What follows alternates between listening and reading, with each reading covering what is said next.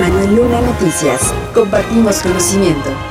El Instituto Nacional de Estadística y Geografía, INEGI, dio a conocer los resultados oportunos del Censo Agropecuario 2022, que tienen como propósito ofrecer estadísticas actualizadas sobre las características económicas, tecnológicas, ambientales y sociales de las unidades de producción agrícolas, ganaderas y forestales de nuestro país, así como su producción, tamaño, estructura y distribución. Este censo dio a conocer que de las hectáreas con uso o vocación agropecuaria, se refleja en 84.7 millones que fueron cubiertas por el censo y 54.7% se concentró en Chihuahua, Sonora, Coahuila, Veracruz, Tamaulipas, Jalisco y Chiapas. En el censo agropecuario se revela que en 2022 en el país había 5.5770 unidades de producción agropecuaria y 32.1 millones de hectáreas de superficie agrícola. Las unidades de producción se distribuyeron de la siguiente manera. 4.440.265 fueron unidades de producción activas con 26.1 millones de hectáreas de superficie agrícola y 565.505 fueron unidades de producción agropecuaria sin actividad con 6 millones de hectáreas de superficie agrícola. Esto refleja que la quinta parte de las hectáreas de superficie agrícola no están produciendo.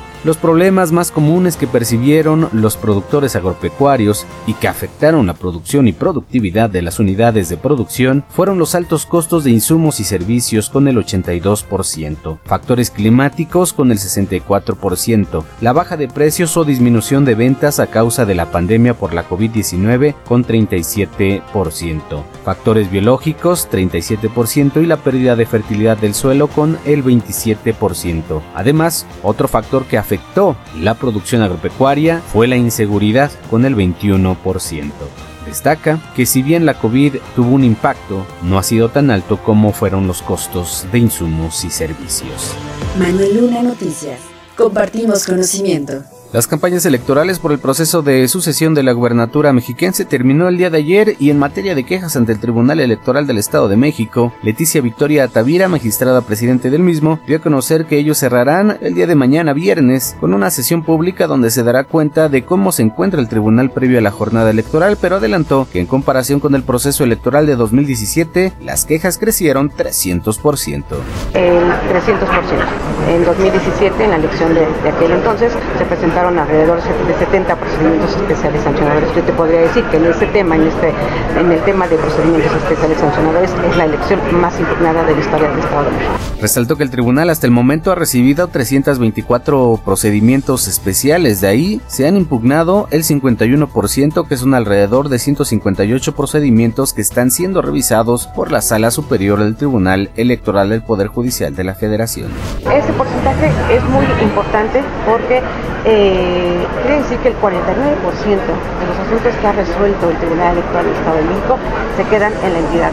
Es decir, las partes eh, están conformes con el criterio del tribunal, conscientes de nuestra resolución y bueno, se quedan aquí en el Estado y no son cuestionados reconoció que la Sala Superior les ha revocado 27 procedimientos especiales sancionadores. Agregó que las quejas tienen que ver con temas relacionados con la asistencia de servidores públicos, eventos proselitistas, violación del interés superior del menor, propaganda colocada en lugares prohibidos por la ley y actos anticipados de campaña y precampaña. Finalmente mencionó que posterior al desarrollo de la jornada electoral, si se cuestiona el resultado de las casillas o el cómputo estatal, el Tribunal Electoral tiene hasta el 16 de agosto para resolver cualquier situación relacionada con el proceso electoral. Lunanoticias.com Compartimos conocimiento. Este miércoles, extrabajadores del Ayuntamiento de Toluca informaron que han presentado denuncias penales y administrativas por abuso de autoridad contra el gobierno municipal de Toluca. De acuerdo con Gonzalo Antonio Vergara Robles, titular del despacho jurídico que lleva el asunto, el ayuntamiento debe solventar los adeudos independientemente de la administración que se encuentre hablar de la administración pasada, más bien es del ayuntamiento, es una obligación, obligación del ayuntamiento. Las administraciones van y vienen, pero sin embargo se tiene que cumplir por el presidente municipal, el representante del ayuntamiento que esté en turno. Esto, los adeudos vienen desde hace seis años, desde, algunos tienen esa, esa antigüedad de que iniciaron las peticiones y los han tratado nada más de, engañar con ciertas eh, consideraciones, ciertas excusas. Estas acciones, acusó, no deben de presentarse y menos por parte de un gobierno municipal, pues la idea es que se le respeten sus derechos a los extrabajadores. Dicen no tener dinero, cuando se aprueba el, presupuesto hay un índice, un, rubro que se aplica precisamente para pasivos y ese se, se redirecciona y no se les paga cuando es un derecho preferencial del trabajador informó que sus representados son trabajadores jubilados de diversas áreas como parques, departamentos de limpia, mantenimiento de áreas verdes, recolección de residuos y algunas administrativas en general, de todas las áreas y son servidores públicos con salarios que no rebasaban la cantidad de 10 mil pesos. Manuel Luna Noticias. Compartimos conocimiento. De acuerdo con los datos públicos del Instituto Nacional Electoral, el reporte más reciente, que es del 29 de mayo de 2023 sobre los gastos de campaña de las candidatas a la gubernatura del Estado de México, detalla que entre ambas candidatas se han gastado 442 millones de pesos, es decir, que al día las campañas le costaron a los mexiquenses casi 7 millones y medio de pesos. La candidatura común Juntos Hacemos Historia en el Estado de México en cuanto a gastos financieros ha ocupado 2.236 pesos, mientras que va por el Estado de México 365 pesos. En lo que se refiere a los gastos en redes sociales y propaganda exhibida en páginas de internet, la candidatura encabezada por Morena ha gastado más de 8 millones y medio, mientras que la alianza encabezada por el Partido Revolucionario Institucional ha gastado más de 20 millones y medio. Referente a los gastos operativos de campaña, ha sido la candidatura de Delfina Gómez, que ha gastado poco más de 21 millones, mientras que la alianza encabezada por Alejandra del Moral ha gastado cerca de 6 millones de pesos. En cuanto a la producción de los mensajes para radio y televisión, Morena y sus aliados han gastado un millón de pesos, mientras que el PRI y Coalición han gastado 2 millones y medio de pesos. El partido de Morena, PT y Partido Verde Ecologista han gastado 48 millones de pesos, mientras que el PRI, PAN, Nueva Alianza y PRD poco más de 83 millones de pesos en gastos de propaganda. Relativo a la propaganda en diarios, revistas y otros medios impresos, solamente ha invertido en este rubro la coalición Juntos Hacemos Historia encabezada por Morena con 2 millones de pesos.